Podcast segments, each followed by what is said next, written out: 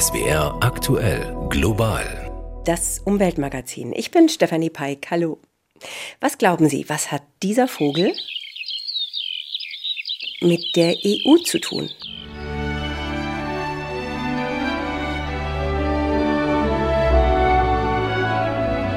Antwort die Feldlerche hat's schwer. In den letzten Jahrzehnten hat sich ihr Bestand in Deutschland halbiert. Aber die EU will der Lerche und anderen Feldvögeln helfen.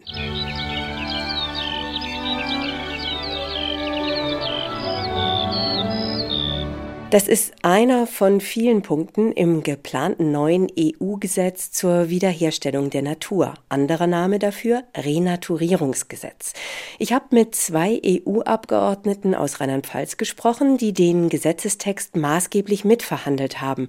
Mit Jutta Paulus von den Grünen und Christine Schneider von der CDU. Jeder Euro, den wir in Renaturierung investieren, bringt mindestens acht und zum Teil bis zu 47 Euro gesellschaftlichen Nutzen. Die Landwirtinnen und Landwirte in Rheinland-Pfalz, in Deutschland, Europa sind Teil der Lösung und nicht des Problems. Mehr dazu gleich hier im Gespräch. Und ich habe noch ein Interview geführt, nämlich mit dem Klimapolitikforscher Niklas Höhne. Worüber? Klar, die Weltklimakonferenz COP28 in Dubai. Er kritisiert, dass international immer noch viel zu wenig getan wird für den Klimaschutz. Wir können das schaffen. Wir können eine Transformation hinbekommen, die so schnell ist, wie sie sein muss. Aber dann müssen viele Dinge zusammenkommen und am meisten ist es natürlich der politische Wille. Man muss das wirklich wollen und dann kann das auch funktionieren. Knalleffekt letzte Woche im EU-Parlament. Eigentlich wollte die EU-Kommission den Einsatz von Pestiziden bis 2030 halbieren. Denn Pestizide und Artenvielfalt, das passt schlecht zusammen. Aber das Europäische Parlament hat da nicht mitgespielt. Eine Mehrheit aus Konservativen, Christdemokraten, Populisten und wahrscheinlich auch einigen Sozialdemokraten wollte keine schärferen Pestizidregeln. Ein anderes wichtiges Naturschutzprojekt der EU war zwischendurch auch schon mächtig unter Beschuss. Jetzt hat es aber eine wichtige Hürde genommen. Das Gesetz zur Wiederherstellung der Natur oder Renaturierungsgesetz. Axel Weiß. Das Gesetz sieht vor, bis 2030 mindestens ein Fünftel der Land- und Meeresgebiete in der EU zu renaturieren, etwa Städte zu begrünen, trockengelegte Moore wieder zu vernässen, Flüsse und Wälder naturnäher zu gestalten und die Ökosysteme der Meere instand zu setzen. Äcker und Weiden sollen insekten- und vogelfreundlicher werden. Der erste Vorschlag, den die EU-Kommission gemacht hatte, scheiterte fast. Abgelehnt hatte ihn vor allem die konservative Europäische Volkspartei EVP.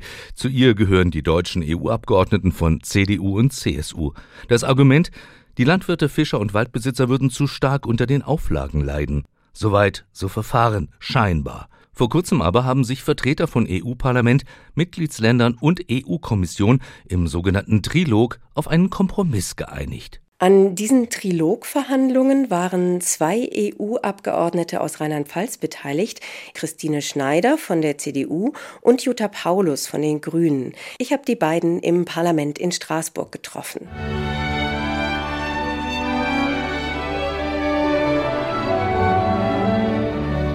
Frau Paulus von den Grünen, nehmen Sie uns mit auf einen Spaziergang in die Zukunft. Sie kommen aus Rheinland-Pfalz Woran könnten zum Beispiel die Menschen rund um Kaiserslautern im Jahr 2030 ganz konkret merken, dass es da ein neues Gesetz gibt? Kaiserslautern ist tatsächlich ein sehr schönes Beispiel, weil Kaiserslautern liegt ja direkt am Landstuhler Bruch. Das war unser größtes Moorgebiet in Rheinland-Pfalz, was mittlerweile weitgehend entwässert ist. Und genau da könnte ja ein Renaturierungsprojekt wunderbar ansetzen, indem eben das, was jetzt ein entwässerter Grasacker ist, dann eine wiedervernässte Moorfläche ist, auf der der Moorfrosch sich tummelt, auf der das Wollgras blüht, auf der die seltenen Schmetterlinge auch wieder da sind und die auch gleichzeitig dazu dient, die Extremwetterereignisse, die wir ja in Zukunft zu befürchten haben, abzupuffern, sodass es eben nicht zu Überschwemmungen kommt. Frau Schneider von der CDU, was käme mit dem Gesetz auf die Landwirte im Südwesten zu?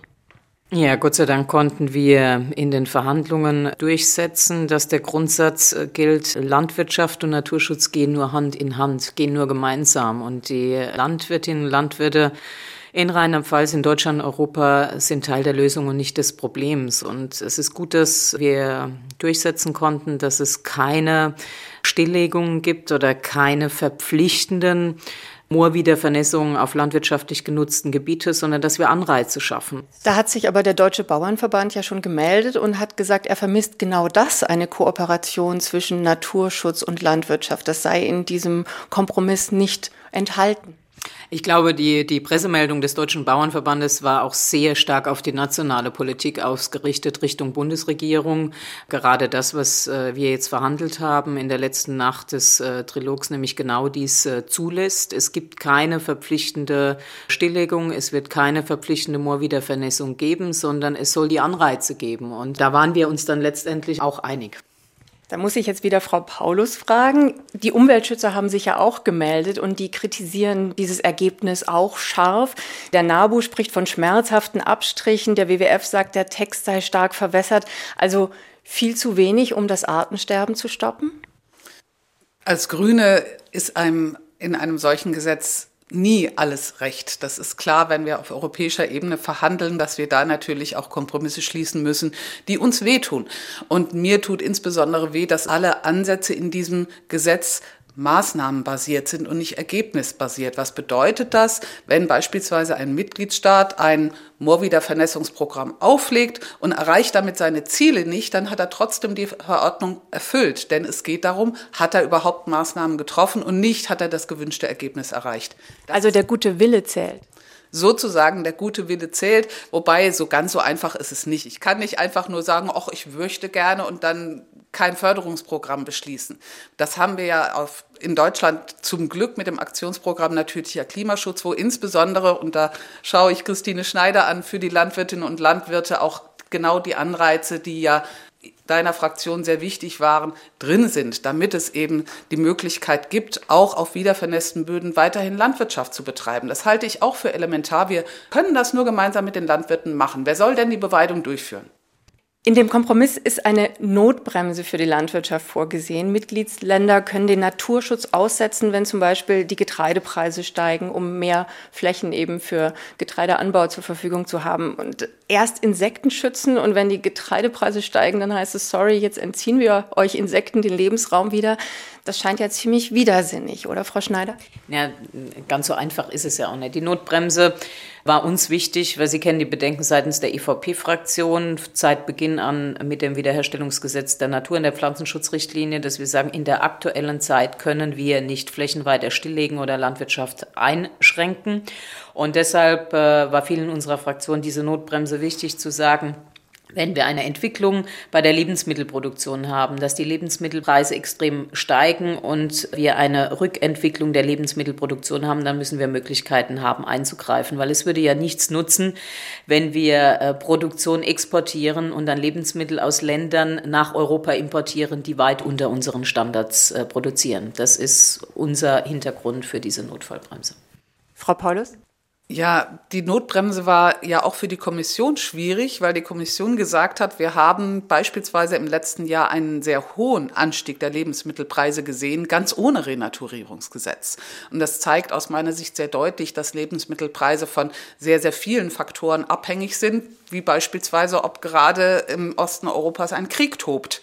Es war der EVP wichtig, dass diese Notbremse aufgenommen wird. Ich glaube, wir haben da eine Lösung gefunden, mit der alle leben können, indem wir es eben beispielsweise auch nur auf die landwirtschaftlichen Ökosysteme beschränken. Woanders macht sie ja gar keinen Sinn. Aber ich will auch noch mal deutlich machen, es richtet sich nicht an die Produktion, sondern an den Verbrauch. Sprich, wenn wir unseren eigenen Bedarf, um unsere Bevölkerung zu versorgen, nicht mehr decken können dann können wir darüber sprechen, aber nicht darüber, ob wir jetzt die Exportindustrie retten müssen und dafür die Renaturierung über Bord werfen. Ganz wichtiges Thema, woher genau soll in Deutschland denn das Geld für die Renaturierung herkommen? Also nach dem Haushaltsurteil des Bundesverfassungsgerichts fehlen der Ampel ja zig Milliarden Euro. Das Verfassungsgerichtsurteil setzt aus meiner Sicht an der richtigen Stelle an, dass Sie sagen, ihr könnt nicht einfach Dinge umwidmen, die so nie beschlossen worden sind. Ich glaube aber, dass man jetzt in der politischen Debatte schauen muss, wo geben wir denn Geld sinnlos aus. Wo sind beispielsweise fossile Subventionen in diesem Haushalt drin? Ich sage jetzt mal Dienstwagenprivileg so als prominentes Beispiel. Ich glaube aber tatsächlich, dass wir gerade mit der Renaturierung auch einen Beitrag leisten zum aktiven Klimaschutz und auch zur Klimaanpassung. Wenn Sie sich jetzt beispielsweise die Ahrtal-Katastrophe anschauen, das war jetzt natürlich nicht ausschließlich der Tatsache geschuldet, dass die A nicht renaturiert ist, aber es ist auch in der Folgenabschätzung der Kommission dargelegt worden. Die haben viele Studien dazu ausgewertet. Jeder Euro, den wir in Renaturierung investieren, bringt mindestens acht und zum Teil bis zu 47 Euro gesellschaftlichen Nutzen, weil beispielsweise weniger Klimafolgeschäden auftreten. Das heißt, es ist sehr gut investiertes Geld und diesen Unterschied zwischen investiven Maßnahmen und konsumtiven Maßnahmen im Bundeshaushalt, der müsste endlich mal gemacht werden. Frau Schneider. Die Finanzierung war einer unserer auch Grundpunkte, wo wir gesagt haben, es macht alles nur Sinn, wenn es auch eine solide Finanzierung gibt. Das war einer der Knackpunkte von Anfang an, dass die noch nicht sichergestellt ist. Und natürlich muss man dann Schwerpunkte setzen, ohne Frage, in den Mitgliedstaaten. Das sind wir nach dem Urteil ja jetzt eh gefragt. Und äh, dann wird es Maßnahmen geben, die wir uns nicht mehr leisten können. Die Schwerpunkte müssen wir setzen. Und der Naturschutz ist uns wichtig, fraktionsübergreifend. Da müssen wir auch bereit sein, die Gelder zur Verfügung zu stellen, aber auch sagen, wo wir sie anspannen sagt die CDU-Europaabgeordnete Christine Schneider. Mit ihr und der grünen Abgeordneten Jutta Paulus habe ich über den Kompromiss beim geplanten Renaturierungsgesetz gesprochen. Der Umweltausschuss des EU-Parlaments hat dem Kompromiss diese Woche zugestimmt. Jetzt muss der Text noch vom gesamten Parlament angenommen werden. Sie hören global das Umweltmagazin. Neuer Rückschlag vor Gericht für die Ampelkoalition. Das Oberverwaltungsgericht Berlin-Brandenburg hat die Bundesregierung nach Klagen von Umweltorganisationen zu mehr Klimaschutz im Gebäude- und Verkehrsbereich verurteilt. Birgit Radatz berichtet. Für Antje von Brok, Bundesgeschäftsführerin beim BUND, ist es ein guter Tag. Zusammen mit der Deutschen Umwelthilfe hatten sie die Bundesregierung verklagt, Paragraph 8 des 2021 verabschiedeten Klimaschutzgesetzes zu befolgen. Dieser sieht vor, dass Sofortprogramme beschlossen werden müssen, wenn in einem Sektor die festgelegten Jahresmengen an CO2 überschritten werden. Dies ist für die Sektoren Verkehr und Gebäude der Fall. Das hatte auch die Gegenseite nicht bestritten. Das Oberverwaltungsgericht Berlin-Brandenburg gab den Umweltorganisationen nun in erster Instanz Recht. Antje von Bruck. Jetzt muss nachgesteuert werden. Also Klimaziele sind nicht verhandelbar, sondern Klimaziele sind einzuhalten. Gesetzlich festgelegt ist, dass die Treibhausgase bis 2030 um 65 Prozent im Vergleich zu 1990 sinken müssen. Im vergangenen Jahr wurden gut 40 Prozent erreicht. Die Vertreterinnen und Vertreter der Bundesregierung hatten argumentiert, bei den Einsparungen komme es nicht auf einzelne Sektoren an, sondern vielmehr darauf, welche Gesamtsumme an CO2-Emissionen am Ende bis zum Jahr 2030 eingespart wird und verwiesen auf das im Oktober verabschiedete Klimaschutzprogramm. Dies sei jedoch nicht mit einem Sofortprogramm vergleichbar, stellte die zuständige Richterin Ariane Holle fest. Welche Maßnahmen die Sofortprogramme enthalten, das sei der Bundesregierung überlassen, hieß es in der mündlichen Begründung. Wichtig sei, dass sie wirkungsvoll seien, so Barbara Metz, Bundesgeschäftsführerin der Deutschen Umwelthilfe. Im Verkehrsbereich es, liegt es auf der Hand, ein Tempolimit einzuführen, was es sonst schon überall in Europa gibt. Diese Maßnahme ist kostenlos und spart 11 Millionen Tonnen CO2 pro Jahr sofort mit ein. Das Dienstwagensteuerprivileg muss abgebaut werden und dann stehen auch die Mittel zur Verfügung, um im Gebäudesektor zum Beispiel die Sanierungsoffensive für marode Schulen und Kindergärten auf den Weg zu bringen. Doch eigentlich will die Bundesregierung das Klimaschutzgesetz von 2021 2021 ändern, um nicht in jedem einzelnen Sektor nachbessern zu müssen. Das würde ein Ende von Sofortprogrammen bedeuten. Diese geplante Änderung ist aber noch nicht beschlossen. Zwar sehen die Umweltorganisationen in dem Berliner Gerichtsurteil nun eine Stärkung der Sofortprogramme, Klägeranwalt Felix Eckert erwartet jedoch auch, dass die Bundesregierung in zweiter Instanz vor das Bundesverwaltungsgericht ziehen wird. Und die entscheidende Frage wird dann sein, ist während des Prozesses vor dem Bundesverwaltungsgericht das Klimaschutzgesetz geändert oder nicht?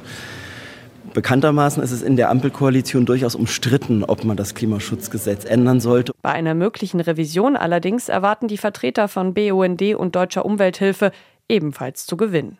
Auch Anfang des kommenden Jahres werden noch weitere Klagen der Umweltorganisationen gegen die Bundesregierung verhandelt. Ein Klimaurteil in Deutschland gleich zum Auftakt der großen Weltklimakonferenz in Dubai. In der Klimakrise ist es wichtig, jedes zusätzliche Zehntelgrad Erderwärmung zu vermeiden. Darum geht's auch UN-Generalsekretär Antonio Guterres. Er will aufrütteln und nutzt ein drastisches Sprachbild nach dem anderen. Werner Eckert. Wer nichts zu sagen hat, der muss halt reden. Den UN-Generalsekretären bleibt meist nur die Macht der Sprache. Und da hat Antonio Guterres eine neue Ära aufgemacht, vor allen Dingen, wenn es um apokalyptische Szenarien geht. The era of global warming has ended, the era of global boiling das Zeitalter der Erderwärmung ist vorbei, die Ära des Erdabkochens ist da und sein Vorrat an Sprachbildern scheint schier unerschöpflich. Zuletzt klang das im Sommer so. The so-called dog days of summer are not just barking, they are biting. Die sogenannten Hundstage dieses Sommers, die bellen nicht nur, die beißen. Angesichts der Klimakrise ist das alles wahrscheinlich angemessen, allerdings ist die verbale Aufrüstung damit auch so ziemlich abgeschlossen. Das ist alles kaum noch steigerbar. Unvergessen seine Wortschöpfung beim UN-Klimagipfel im vergangenen Jahr im ägyptischen Sharm el-Sheikh, frei nach einem ACDC-Songtitel. We are on a highway to climate hell with our foot still on the accelerator. Wir sind mit Bleifuß auf dem Highway in die Klimahölle unterwegs, könnte man das etwas frei übersetzen. Wo wir bei den Füßen sind, der Kampf gegen den Klimawandel ist ein Rennen, sagt er an anderer Stelle. Na denn. Let us lace up our running shoes and win the climate race for us all. Lassen Sie uns die Laufschuhe schnüren und das Rennen für uns alle gewinnen. So, aber wohin genau rennen die Leute auf der Klimakonferenz? Was ist wichtig in Dubai?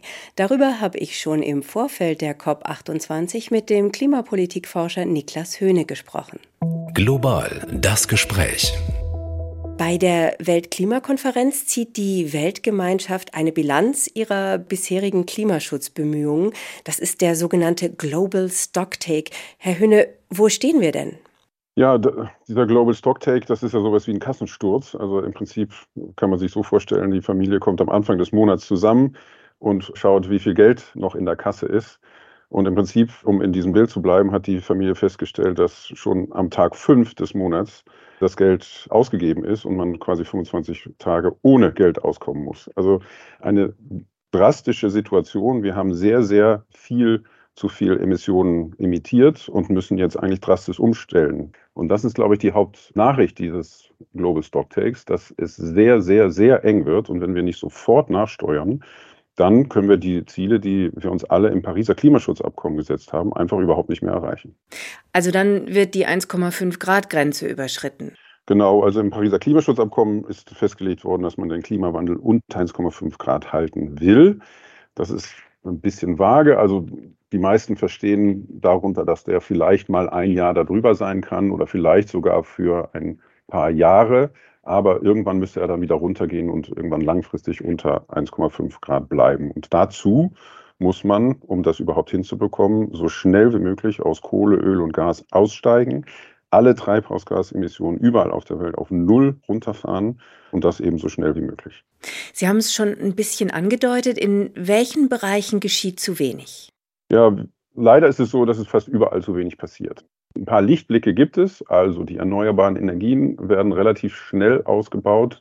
Sehr schnell geht es derzeit bei dem Verkaufen von Elektroautos. Die haben uns tatsächlich überrascht, dass es da ein bisschen schneller geht als gedacht. Aber alle anderen Indikatoren, also im Gebäudebereich, in der Landwirtschaft, und in der Industrie geht es sehr viel zu langsam voran und da muss eben deutlich nachgelegt werden.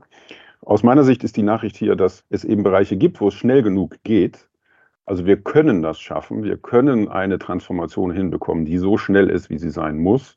Aber dann müssen viele Dinge zusammenkommen und am meisten ist es natürlich der politische Wille. Man muss das wirklich wollen und dann kann das auch funktionieren. Was erwarten Sie sich von der Klimakonferenz? Ja, also im Idealfall äh, würde ich mir erwarten, dass ein Ruck durch die Weltgemeinschaft geht. Das Klima spielt verrückt dieses Jahr. Wir haben es gesehen mit den Dürren, Stürmen, Extremwetterereignissen. Das ist so ein Vorgeschmack auf das, was uns blüht, wenn wir nichts tun. Und im Idealfall würde ich mir wünschen, dass jetzt die Klimakonferenz darauf eingeht und sagt, okay, mit einem Weiter so kommen wir nicht weiter. Wir müssen drastisch umsteuern. Das ist der Idealfall. Aber in der Realität sieht das ganz anders aus. Die Konferenz ist relativ kompliziert. Hier sind 196 Staaten, die sich einstimmig einigen müssen. Da kann man sich vorstellen, das geht nicht so schnell, das geht auch relativ langsam. Und dazu steht die Konferenz nicht unter einem guten Stern wegen der globalen Krisen, die gerade herrschen. Und insofern bin ich fast schon glücklich, wenn die Konferenz keinen Rückschritt macht, sondern wenigstens langsam vorangeht. Und das wäre aber der jetzigen Situation in keinster Weise angemessen. Wo sehen Sie Streitpunkte?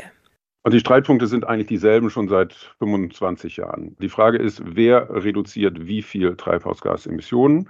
Da sind die Länder immer gerne dabei, auf die jeweils anderen Länder zu zeigen und zu sagen, ich mache doch schon genug, jetzt sind die anderen dran. Das Argument zieht aus meiner Sicht aber überhaupt nicht mehr, denn wir sind so weit weg vom Ziel, dass wirklich alle nachlegen müssen. Ja, also wenn man sich anschaut, wie die Treibhausgasemissionen sich entwickeln bis zum Jahr 2030, dann emittieren wir doppelt so viel im Jahr 2030, selbst wenn alle Versprechungen umgesetzt werden, als man für das 1,5 Grad Ziel emittieren dürfte. Und da wir doppelt so viel emittieren, heißt das auch, jedes einzelne Land muss mehr machen. Da kann sich niemand rausfinden. Alle müssen mehr tun. Und man kann also nicht mehr auf jemand anders zeigen, der dann das Problem lösen muss. Ein großes Thema dürfte auch sein, wie gehen wir mit CO2 um? Welche Konflikte erwarten Sie da auf der Konferenz? Der Präsident ist ja Ölfunktionär. Ja, ein, ein großer Streitpunkt ist die Frage, wie man auch mit den fossilen Energien umgeht. Also einige Länder fordern, dass man jetzt festschreibt, einen Ausstieg aus fossilen Brennstoffen. Und der Weg raus von einigen, inklusive der Präsidentschaft aus den Vereinigten Arabischen Emiraten ist, dass man nicht aus fossilen Brennstoffen aussteigt, sondern aus den Emissionen von fossilen Brennstoffen. Das ist ein großer Unterschied. Und die Idee da ist, dass man eben CO2 abscheidet von den fossilen Brennstoffen und dann im Boden verpresst und man damit eben fossile Brennstoffe weiter nutzen kann, aber sie nicht mehr klimaschädlich sind. Das ist die Idee. Das Problem ist nur, die funktioniert in Realität nicht. Also es gibt äh, sehr wenige Anlagen, die das ausprobieren und die funktionieren gerade nicht, sind sehr, sehr teuer.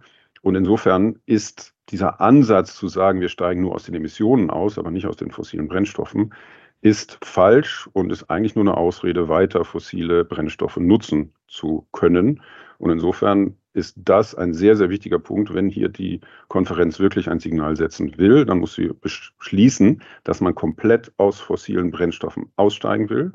Und wenn sie beschließt, dass man nur aus den Emissionen aussteigen will, dann ist das für mich sogar ein Rückschritt, denn das erlaubt, dass wir eben weiter neue fossile Energien nutzen und das ist total kontraproduktiv. Und was muss bei der Klimafinanzierung passieren? Ja, Klimafinanzierung ist das zweite große Streitthema, das es auch schon seit 25 Jahren gibt. Hier ist es so, dass die Entwicklungsländer sehr enttäuscht sind, dass zu wenig Geld geflossen ist. Und da muss man ihnen sogar zustimmen, denn es gibt ein Ziel, dass man 100 Milliarden pro Jahr mobilisieren will.